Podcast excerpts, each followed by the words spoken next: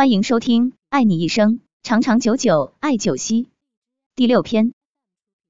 艾灸百科之艾灸三十二种反应，三十二种疾病，三十二种处理方法之介绍一至四。很多人质疑艾灸就是利用艾条点燃后的温热刺激局部，犹如烤火，没有传说的治疗效果。其实不然，《黄帝内经》的灵枢官能说：“针所不为，灸之所宜。”医学入门一说，药之不及，针之不到，必须灸之。艾灸很早就被人们所重视，但是有的人在做艾灸时，为了追求效果，想着在最短的时间内把病治好，觉得温度越高越好，距离穴位越近越好，最后的结果往往是灼伤了自己，甚至还受到感染。艾灸的温度越高，皮肤就会形成一个耐受反应，效果就不会太明显。再加上温度升高，皮肤毛孔会自动关闭，只是表面热，深处不热，艾性以及药性难以渗透，所以只是做无用功，或者效果很差很差。艾灸的目的在于加快精气的运行，以达到把病邪排走的效果。如果一直是表面热、表面烫，病邪更会往里走，即往内脏走。这样表面的病邪被赶走了，但身体内部却受伤了。灸也有灸的意思，指的是火候。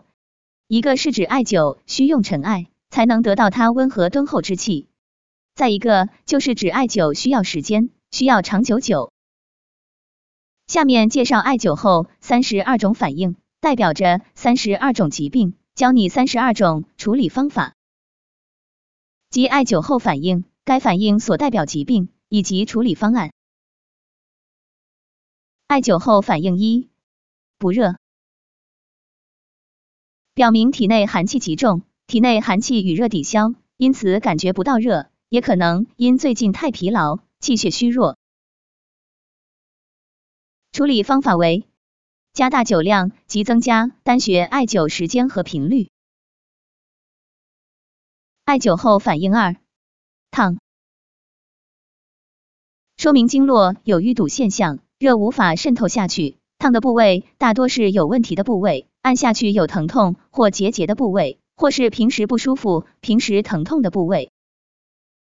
处理方法为用手揉，提高高度，疏通经络。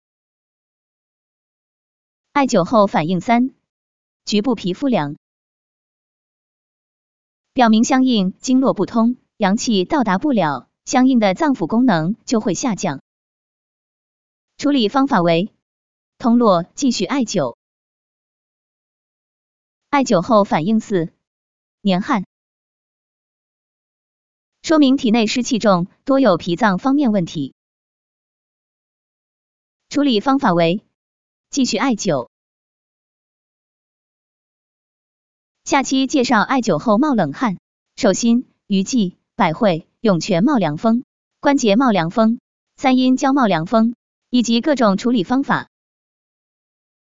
感谢收听，了解更多艾灸知识，关注主播，我们下期再见。